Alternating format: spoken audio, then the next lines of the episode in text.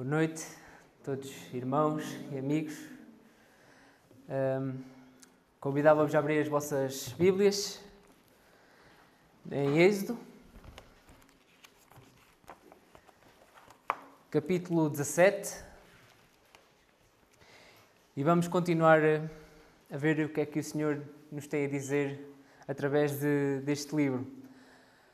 Um, há um certo ditado, uma, uma, uma, citação que certamente muitos conhecem, que é a seguinte: Um povo que não conhece a sua história está condenado a repeti-la. Este, este, esta citação foi dita por Edmund Burke e ela é uma verdade inegável. O homem, o homem que não conhece a sua história, as suas origens, aquilo que ele foi, ele irá certamente repetir as mesmas coisas. E o ser humano precisa-se de relembrar uh, daquilo de, que aconteceu no seu passado, das consequências que esses atos tiveram nas suas vidas e uh, dessas ações, dessas uh, decisões que deixaram marca daí para, para a frente. Por exemplo, a história do Holocausto. Nós conhecemos. Queremos repeti-la? Certamente que não, não é? De maneira nenhuma. E nós cristãos não fugimos já a exceção, essa exceção de conhecer a nossa própria história. Nós devemos conhecê-la na totalidade, entender quem é que nós somos, daquilo que somos capazes de fazer e também de quem Deus é e daquilo que Ele faz por nós. E nós devemos uh, então ler as Escrituras, olhar para elas, ver o que é que o povo de Deus fazia para aprendermos então a não cometer e não cometer os mesmos erros que eles cometeram. E é isso que nós vamos ver hoje. Daí ser tão importante a gente ler as Escrituras, uh, ela ser pregada positivamente, nós termos a nossa meditação diariamente para nós relembrarmos a cada dia quem nós somos, que nós somos capazes e daquilo que Deus faz por nós. Então vamos ver isso mesmo hoje através da, da história do, de Israel, como temos vindo a estudar até agora. Um pequeno contexto: uh, no capítulo 14, uh, ah, Israel saiu do Egito, não é? Foi libertado uh, da escravidão do Egito. E no capítulo 15, Moisés e Israel, Israel entoaram louvores ao Senhor pela sua salvação e começou a sua viagem pelo, pelo deserto, no capítulo 15. Passado três dias, o povo começou a murmurar contra o Senhor e contra, contra Moisés, porque tinham sede, e eh, não havia água. No capítulo 16, e o Senhor claramente deu-lhes água a beber. No capítulo 16, Israel volta a murmurar, eh, desta vez porque não tinham uh, o que comer. Então o Senhor dá-lhes o maná. E agora no capítulo 17, o que é que o povo vai fazer novamente? vai voltar a murmurar por falta de água e vai continuar a tentar o Senhor. Este, este povo realmente é um povo rebelde, como nós podemos ver, e nós não somos muito diferentes. Então vamos passar agora à nossa passagem, vamos lê-la e vamos ver o que o Senhor tem para nos dizer. Êxodo 17, desde o versículo 1. Tendo partido toda a congregação dos filhos de Israel do deserto de Sim, Fazendo as suas paradas, segundo o mandamento do Senhor, acamparam-se em Refidim, e não havia ali água para o povo beber. Contendeu, pois, o povo com Moisés e disse: Dá-nos água para beber. Respondeu-lhes Moisés: Porque contendeis comigo? Porque tentais ao Senhor? Tendo aí o povo sede de água, murmurou contra Moisés e disse: Porque nos fizeste subir do Egito, para nos matar de sede, a nós, a nossos filhos e aos nossos rebanhos? Então clamou Moisés ao Senhor: Que farei a este povo? Só lhe resta apedrejar-me. Respondeu o Senhor a Moisés: Passa adiante do povo e toma contigo alguns dos anciãos de Israel e leva contigo em mão o bordão com que feriste o rio e vai. E eis que ali estarei diante de ti sobre a rocha em Horeb. Ferirás a rocha e dela sairá água e o povo beberá. Moisés assim o fez na presença dos anciãos de Israel e chamou o nome daquele lugar Massá e Meribá, por causa da contenda dos filhos de Israel e, por, por, e porque tentaram ao Senhor, dizendo: Está o Senhor no meio de nós ou não? Então veio Amaleque e pelejou contra Israel em Refidim. Com isso, ordenou Moisés a Josué: Escolhe-nos homens e sai e peleja contra Amaleque porque amanhã estarei eu no cimo do outeiro. e o bordão de Deus estará na minha mão. Fez Josué como Moisés dissera e pelejou contra Amaleque. Moisés, porém, Arão e Ur subiram ao cimo do outeiro. Quando Moisés levantava a mão, Israel prevalecia. Quando, porém, ele baixava a mão, prevalecia Amaleque. Ora, as mãos de Moisés eram pesadas, por isso tomaram uma pedra e a puseram por baixo dele, e nela se assentou. Arão e Ur sustentavam-lhe as mãos, um, de um lado e outro de outro. Assim lhe ficaram as mãos firmes até ao pôr do sol. E Josué desbaratou a Amaleque e a seu povo a fio de espada. Então disse o Senhor a Moisés: Escreve isto para memória num livro e repete-o a Josué, porque eu hei de riscar totalmente a memória de Amaleque debaixo do céu. E Moisés edificou um altar e lhe chamou: O Senhor é a minha bandeira. E disse: Porquanto o Senhor jurou, haverá guerra do Senhor contra Amaleque de geração em geração. Até aqui a palavra do Senhor. Vamos orar. Bendito Deus e Pai amado, nós te queremos agora rogar, Senhor, que sejas connosco neste momento, Senhor. Que o teu Espírito, Senhor, nos possa explicar a tua palavra, Senhor. Que a tua palavra possa penetrar nos nossos corações, Senhor, e fazer-nos mostrar, Senhor, aquilo que nós realmente somos, Senhor. Ajuda-nos, pois, abençoa-nos neste tempo, Pai, e que possamos sair daqui com o coração contrito, entendendo que necessitamos de nos arrepender, de chegar para Ti, Senhor, e confiar em Ti, Pai querido. Ajuda-nos em tudo e guia-nos em nome de Jesus. Amém. Então, nós vemos que esta passagem pode ser dividida em duas partes. Há dois acontecimentos distintos. Primeiramente, nós vemos do versículo 1 até ao 7 a incredulidade de Israel e a misericórdia do Senhor para com eles. E depois do, do 8 até ao 16, até ao final, nós vemos a vitória que o povo de Israel tem, que não vem pela força deles, mas sim pela força do Senhor. É o Senhor que lhes dá esta vitória. Então vamos ver também aqui nestes dois acontecimentos uma série de, de seguimento que, em que há um contexto, um problema, uh, depois Moisés uh, tenta buscar a solução, o Senhor dá a solução e então livra-os desse problema e há então um memorial para se lembrarem daquilo que aconteceu. Então vamos começar. Versículo 1, nós vemos, agora de 1 ao 7, a incredulidade de Israel e a misericórdia do Senhor. E no versículo 1 vemos o contexto do que estava a acontecer. Seguindo o caminho, não é? Tendo partido toda a congregação dos filhos de Israel do deserto de Sim, fazendo as suas paradas segundo o mandamento do Senhor, acamparam-se em Refidim e não havia ali água para o povo beber. O povo, o povo seguia o caminho de Deus, ele voltou a, vigiar, a viajar como era normal. Eles saíram de Sim e ficaram, uh, que fica entre Elim e Sinai, e acamparam-se em Refidim, que quer dizer, uh, quer, traduzido quer dizer descanso. Isto era normal. O Senhor ordenou que o povo fizesse, fizesse isto, ir fazendo paradas. Ao longo da viagem iam parando para, para descansar. Então surgiu aqui um problema não havia água naquele lugar. Algo, porque, algo que para qualquer pessoa que estivesse a fazer uma viagem no deserto sozinho seria um grande problema, não é? Imaginamos o calor do deserto, o quão difícil há de ser e os quilómetros que eles já tivessem percorrido. Mas quando nós estamos ao cuidado de Deus, quando nós já vemos aquilo que Deus tem feito por nós, este problema não nos devia de incomodar sequer um pouco. Eles já tinham sido uma vez saciados por Deus, Ele já lhes tinha dado água a beber e também comida para eles comerem que é que eles deviam fazer? Se não há água neste lugar, vamos clamar ao Senhor, que Ele certamente nos ajudará. Mas o povo não, não fez isso. Os israelitas não fizeram assim. Então, do versículo, no versículo 2 e 3, nós vemos um problema. O povo tem sede e tenta o Senhor. Vemos versículo 2: Contendeu o povo com Moisés e disse: Dá-nos água para beber. Respondeu Moisés: Porque contendeis comigo? Porque tentais ao Senhor. O povo tem sede e começa a discutir: dá-nos água para beber. E Moisés era o líder do povo, não é? Então todas as responsabilidades caíam sobre ele. Quando algo, algo acontecia de mal, eles dirigiam-se a Moisés e falavam com ele.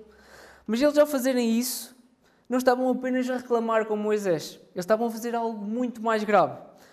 O que é que Moisés diz? Porque contendeis comigo, porque tentais o Senhor.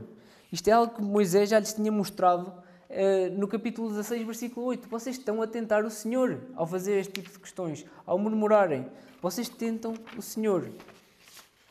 E o povo estava a pôr à prova o Senhor. Eles não estavam a confiar na sua provisão para aquela situação.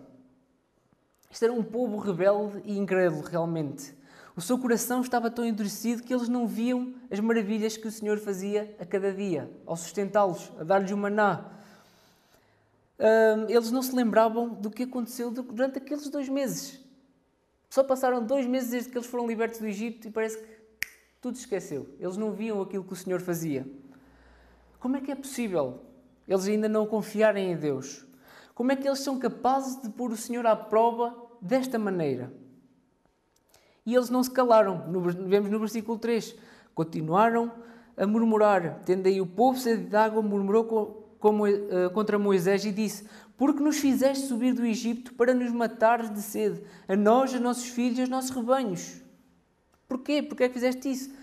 Parece que na sua cabeça, dos israelitas, eles estavam no paraíso e foram tirados de lá. Eles lá tinham tudo, já estavam bem, estavam completamente cegados, parecia que eles estavam no melhor sítio e foram tirados lá por Deus e agora estão a passar um momento de castigo e de provação. Eles estavam completamente cegos. E isto parece incrível, mas isto é, é realmente o que o nosso coração cego e incrédulo consegue fazer. A nossa incredulidade no poder de Deus é tão grande que nos chega ao ponto de olharmos para o passado e achar que a nossa escravidão no, uh, no, uh, do pecado é que era boa. E isto devia nos assustar quando nós, quando nós vemos que fazemos isto. Como é que nós podemos olhar para trás e achar que antes é que nós estávamos bem? Por exemplo, quantos de nós é que ao passar por vários momentos de provação que o Senhor coloca na nossa vida não pensou? De antes não me acontecia nada disto. Porque é que eu agora tenho que passar por estes momentos? Porque é que agora me acontece isto? Olhar para a vida uh, de sucesso de um, de um incrédulo, de um descrente, pensar como é que é possível? Ele é que tem tudo e eu sou um, pobre, não tenho nada. Nós, ao pensar desta maneira, estamos a tentar o Senhor. Estamos a ser incrédulos, a não confiar naquilo que o Senhor faz por nós. Nós olhamos para trás, para o nosso passado, muitas vezes as tentações que nós tínhamos, os erros que cometíamos, e parece que aquilo sabia bem, aquilo é que era bom, não é? Nós podemos pensar em, em vários exemplos. Quantas vezes não confiamos também em Deus para resolver a situação que nós estamos a passar, para curar a doença do nosso familiar, para enviar o sustento necessário para, para o nosso dia a dia, para cada dia e para nos proteger de todos os perigos que possamos a, estar a correr? Nós somos exatamente iguais a este povo, incrédulos e duros de coração e cegos que não conseguimos ver aquilo que o Senhor faz por nós. Então, Moisés, vendo o que estava a suceder, o que é que ele faz? Ele busca uma solução. O que é que ele faz? Ele clama ao Senhor. Versículo 4. Então clamou Moisés ao Senhor: Que farei a este povo? Só lhe resta apedrejar-me. Moisés fez aquilo que o povo devia ter feito quando sentiu sede: ir buscar a solução da maneira correta. Ele desabafou com Deus: Que farei a este povo? Moisés deveria neste momento estar a ter uma grande mistura de sentimentos de medo, de tristeza, de revolta, porque ele próprio estava a ser, a sua vida estava a ser posta em causa por causa do que estava a acontecer. Mas até aqui uh, Moisés tem sido paciente. Ele sim estava a passar por uma grande provação. E ele tem sido paciente, algo que não foi sempre, claro, porque ele falhou também, mas ele estava a fazer o que era correto. E ele recorreu a Deus e pediu, e pediu ajuda a Deus para o ajudar naquele problema. Ele sabia que ele próprio não era capaz de fazer nada, não era capaz de solucionar, mas que Deus sim é capaz de todas as coisas. Então olhamos para Moisés e vemos aqui o que devemos fazer em todas as nossas situações.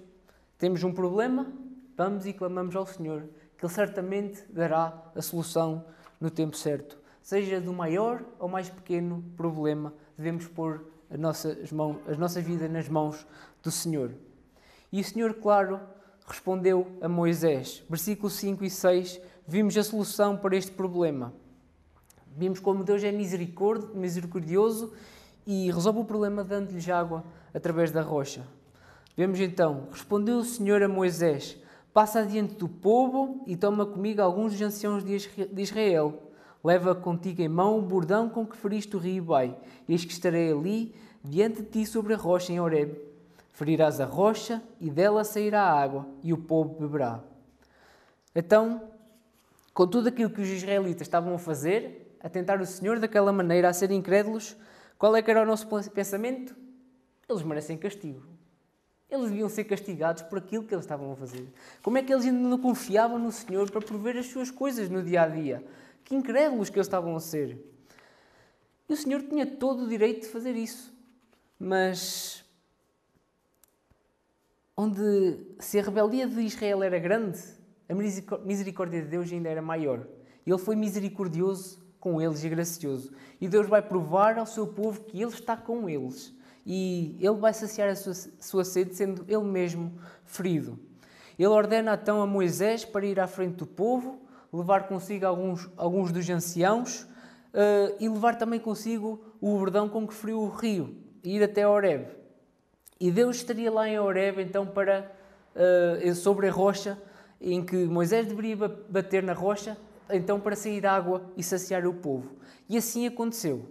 Moisés foi adiante do povo, levou consigo o bordão, que tem um, um significado uh, importante, que é um símbolo do poder de Deus. Era através daquele bordão que Deus uh, operava sinais.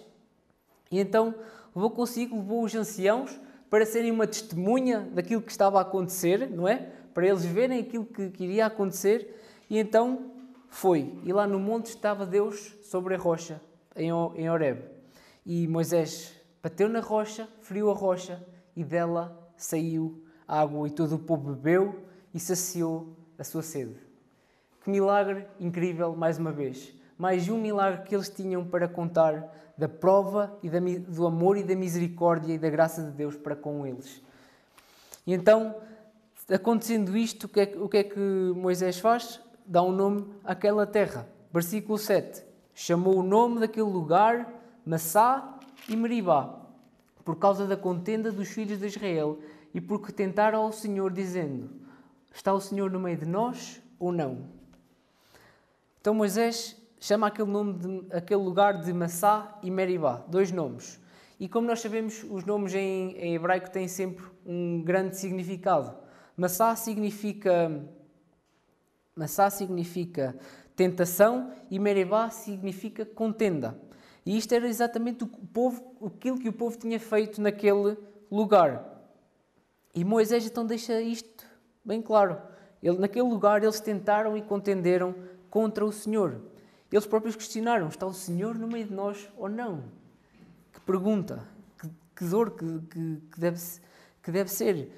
Então, dando este, este nome a este lugar, eles poderiam relembrar-se daquilo que estavam lá a fazer, daquilo que eles fizeram. Eles podiam então assim não voltar a cair no mesmo erro de tentar o Senhor, lembrando-se do nome daquele lugar. E este acontecimento que nós vemos agora aqui, do versículo 1 ao versículo 7, é um acontecimento bastante importante e impactante, porque ele também é usado por vários autores uh, da Bíblia para relembrar o povo daquilo que lá aconteceu.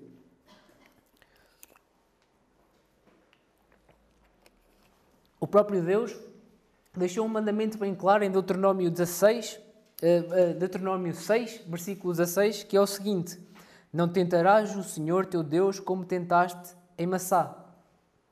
O salmista, no Salmo 95, podemos abrir as nossas Bíblias lá, Salmo 95, 7 a 11, também faz uma alusão a este, a este acontecimento. Ele convidou o povo a louvar o Senhor soberano, a rocha da salvação, e na segunda parte do salmo ele usa este acontecimento, transcrevendo as palavras de Deus para com o seu povo, e faz uma advertência para, para as pessoas, o povo dele não cair na incredulidade que caíram os seus antepassados. Vamos ler Salmo 95, do 7 até ao 11. Ele é o nosso Deus e nós, povo do seu pasto e ovelhas de sua, de sua mão. Hoje, se ouvirdes a sua voz, não endereçais o coração como em Meribá, como no dia de Massá, no deserto, quando vossos pais me tentaram, pondo-me à prova, não obstante terem visto as minhas obras. Durante 40 anos estive desgostado com esta geração e disse: É povo de coração transviado, não conhece os meus caminhos. Por isso jurei na minha ira: não entrarão no meu descanso. Então vemos, hoje, se ouvires a sua voz, não endureçais o coração como em Meribá. O salmista relembra, novamente, lembrem-se daquilo que aconteceu, não cometam este mesmo erro.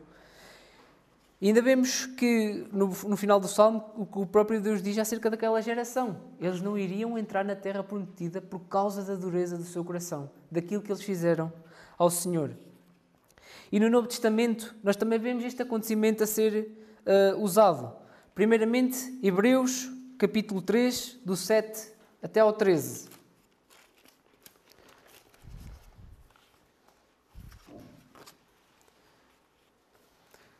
O autor de Hebreus, neste capítulo, eh, está a mostrar a superioridade de Cristo em relação a Moisés e também adverte os cristãos eh, a caírem, a caírem no perigo da incredulidade. Ele cita o Salmo 95, onde se fala desta passagem. Hebreus 3, 7. Assim, pois, como diz o Espírito Santo, hoje, se ouvires a sua voz, não endureçais o vosso coração, como foi na provação no dia da tentação no deserto, onde vossos pais me tentaram, pondo-me à prova, e viram as minhas obras por quarenta anos. Por isso me indignei contra esta geração e disse: Estes, estes sempre erram no coração, eles, eles também não conheceram os meus caminhos. Assim jurei na minha ira, não entrarão no meu descanso. Tendo cuidado, irmãos, jamais aconteça haver em qualquer de vós perverso coração de incredulidade que vos afaste do Deus vivo pelo contrário, exortai-vos mutuamente a cada dia durante o tempo que se chama hoje, a fim de que nenhum de, nenhum de vós seja endurecido pelo engano do pecado.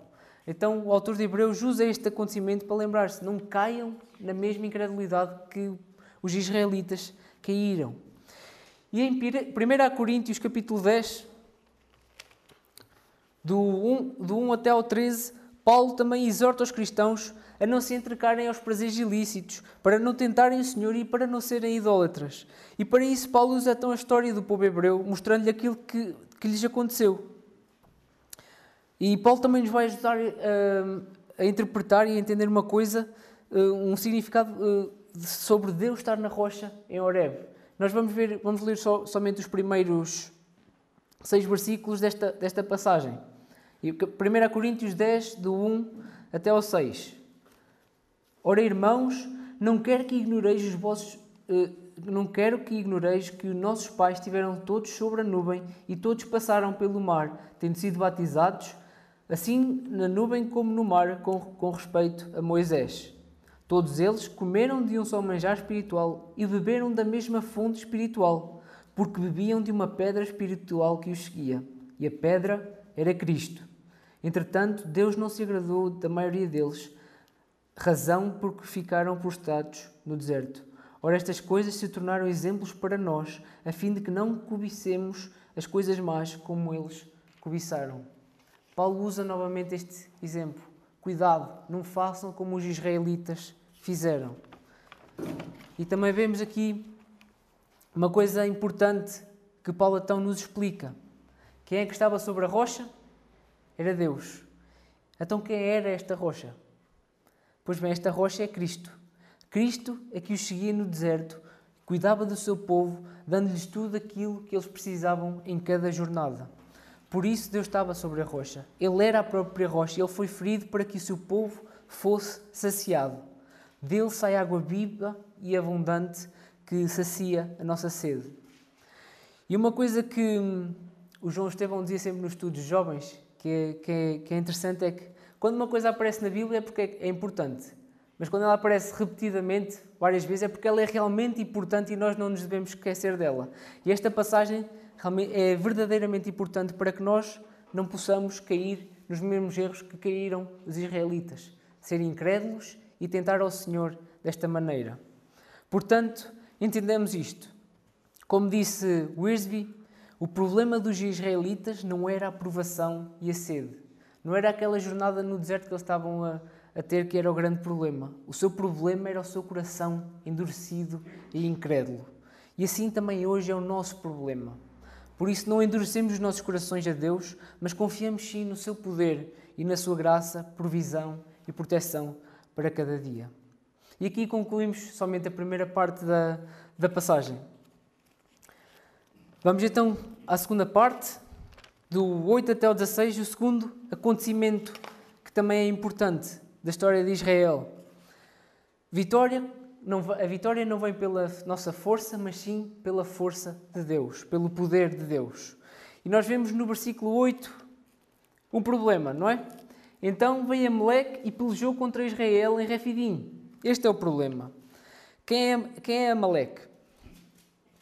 Uh, Amaleque era uma tribo que, embora descendesse de Esaú, não fazia parte da, da, uh, da nação de Edom. E de acordo com, com Deuteronômio 25:18, eles, neste acontecimento, atacaram Israel por trás. Ou seja, eles assaltaram cobardemente aquele, aquele o povo de Israel que estava cansado, abatido das viagens, e eles foram lá por trás e, e, e, e atacaram-nos. E esta foi a primeira batalha que o povo, povo hebreu enfrentou. Tinham acabado de sair do Egito e eles não tinham exército nenhum, não tinham armas, nada que pudessem se defender, não tinham um grande arsenal. E então, depois de um momento de paz, como, como eles tiveram, de ter sido saciada a sede deles, Deus manda novamente uma provação. Os Jamalquitas atacam Israel. E porquê é que Deus fez isso? Porquê é que Deus permite isto? Porquê é que as coisas não eram mais, mais fáceis?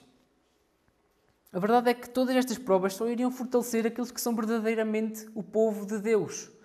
As provas servem para isso. As provas que Deus coloca na vida dos seus filhos humilha-os e mostra-os que eles não são capazes de fazer nada. E relembra-os que é Deus que está no controle das coisas, que os vai tirar daquela situação, que vai cuidar deles e vai dar tudo aquilo que eles precisam. Ele é que tem poder para mudar todas as coisas. E estas provas servem para fortalecer a fé e refinar, tornando-a cada vez maior. E então temos aqui novamente o problema. Amalequitas atacam os israelitas. Então, o que é que. Uh, olhemos para aqui para, para, para a situação e vejamos. Uh, os problemas surgem, mas eles têm solução. O Senhor manda solução. O que é que nós devemos fazer? E no versículo 9, uh, Moisés começa então a elaborar uma estratégia. Versículo 9: Com isso, ordenou Moisés a Josué: Escolhe-nos homens e sai e peleja contra Amaleque. Amanhã estarei eu no cimo do outeiro e o bordão de Deus estará na minha mão. Então fez Moisés, fez então Josué como Moisés ordenou. Uh, Moisés disse, disse então: uh, escolhe uns homens e vai para lá que eu também vou, vai, vai lutar com eles, que eu vou com, com Arão e Ur para cima do outeiro interceder por vocês. Moisés ia então combater estes inimigos, mas não era com as forças deles, não era com o seu arsenal, com o seu poder, mas sim com o poder de Deus.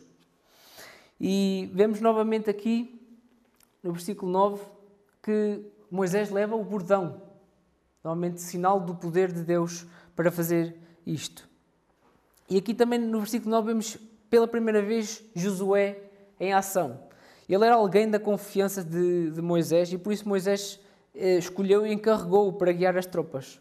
Moisés ordenou que ele fosse combater eh, com homens escolhidos, enquanto então eh, ele ia com Arão e Ur para, para cima do, do outeiro. Então vemos o plano a ser executado em, no, nos, nos versículos 10 a 13. Lemos: Fez Josué como Moisés dissera e pelejou contra Amaleque. Moisés, porém, Arão e Ur subiram para cima do outeiro. Quando Moisés levantava a mão, Israel prevalecia. Quando, porém, ele baixava a mão, prevalecia Amaleque. Ora, as mãos de Moisés eram pesadas, por isso tomaram uma pedra e a puseram debaixo dele, e nela se assentou. Arão e Ur sustentavam-lhe as mãos um de um lado e outro do outro. Assim lhe fizeram, ficaram as mãos, assim lhe ficaram as mãos firmes até ao pôr do sol. E Josué desbaratou a Amaleque a seu povo a fio de espada.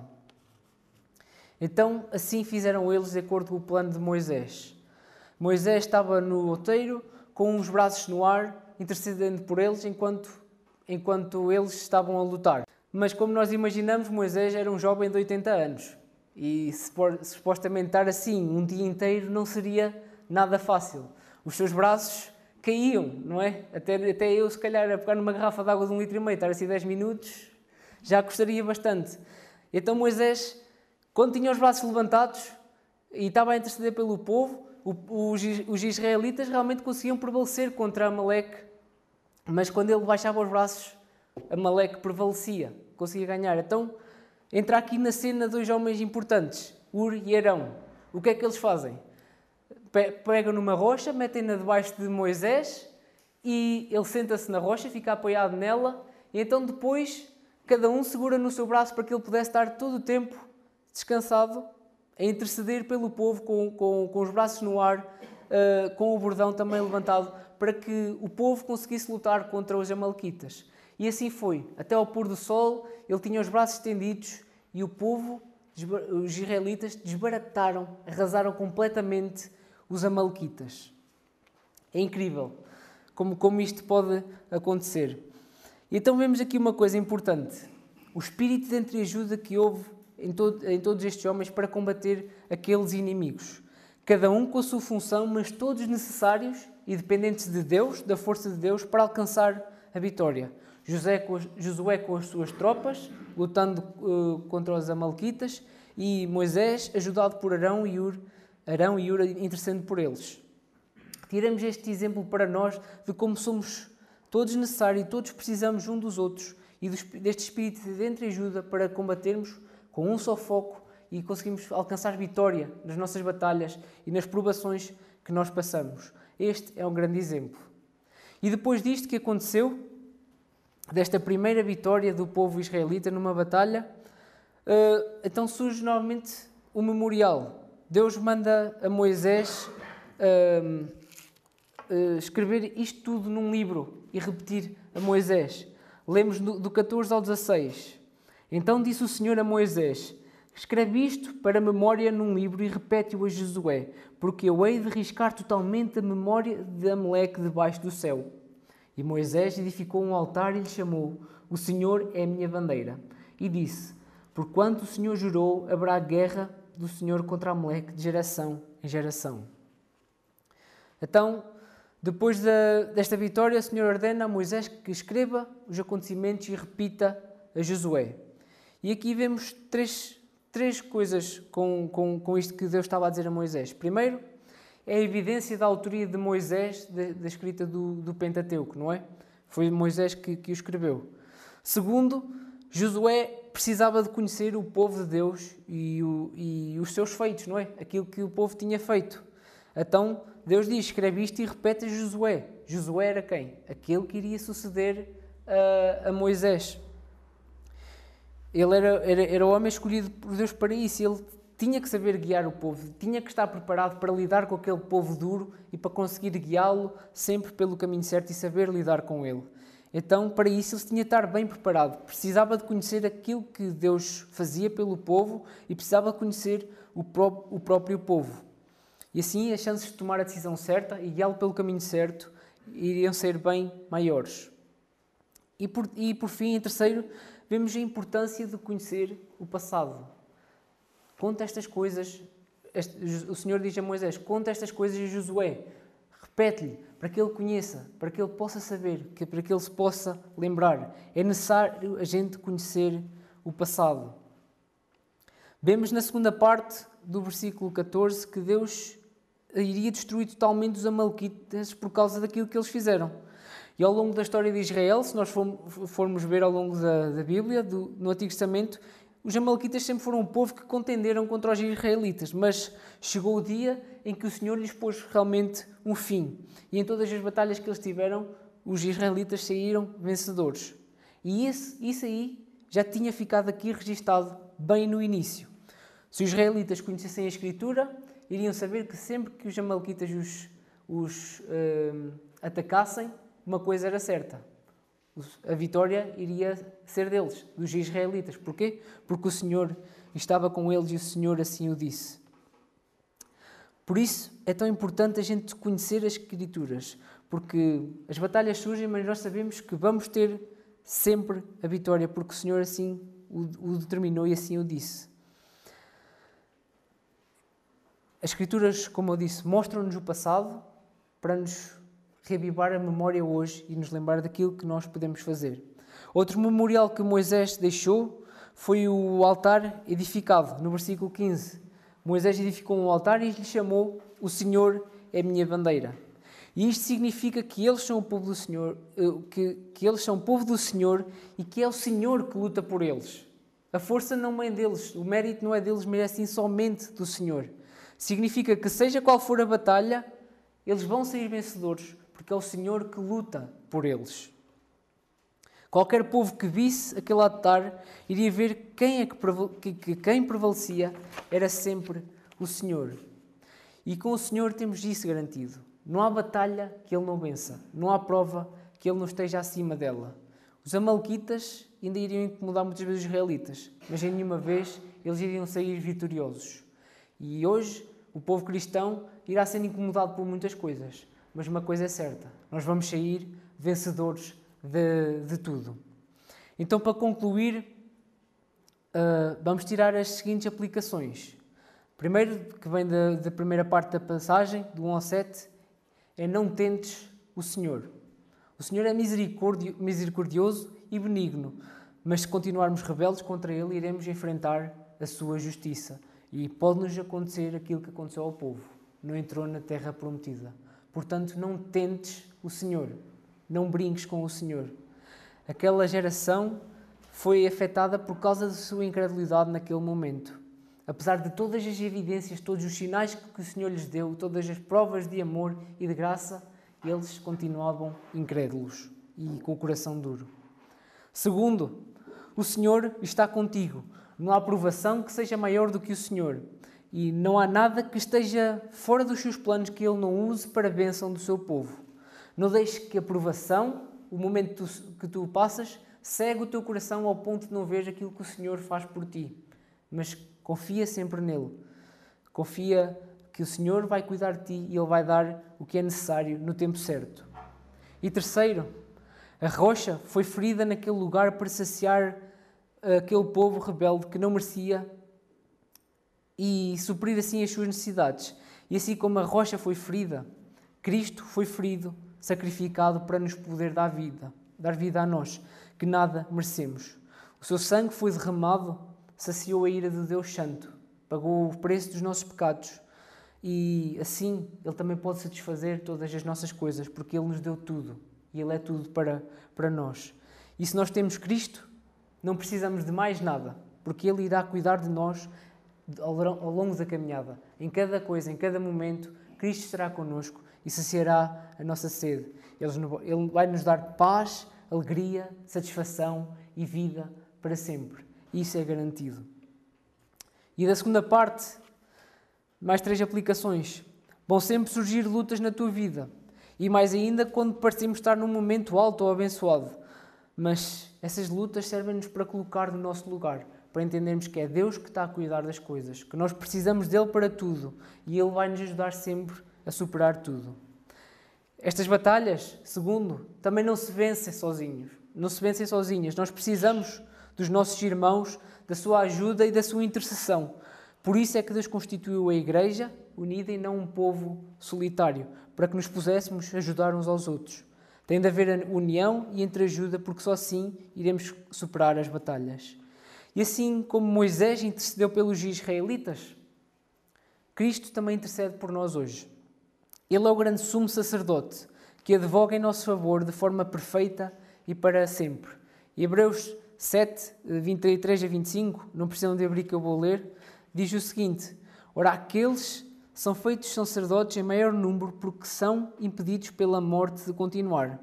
Este, no entanto, porque continua para sempre, tem o seu sacerdócio imutável. Por isso, também pode salvar totalmente os que por ele se chegam a Deus, vivendo sempre para interceder por eles. Cristo é o sumo sacerdote perfeito que irá interceder para todo sempre para aqueles que se chegam a ele. Independentemente daquilo que irá surgir, uma certeza podemos ter: a vitória é certa. Cristo intercede por nós. Por isso, não, desanime, não desanimemos, não fiquemos cegos nem incrédulos, mas voltemos para Deus e confiemos em si, clamemos ao seu nome, louvemos o seu nome ao nosso, do nosso Salvador, porque Ele nos vai dar a salvação e tudo aquilo que a gente necessita.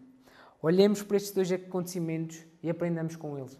Vejamos a nossa história e não caiamos nos mesmos erros que caíram estes homens. Que o Senhor nos abençoe.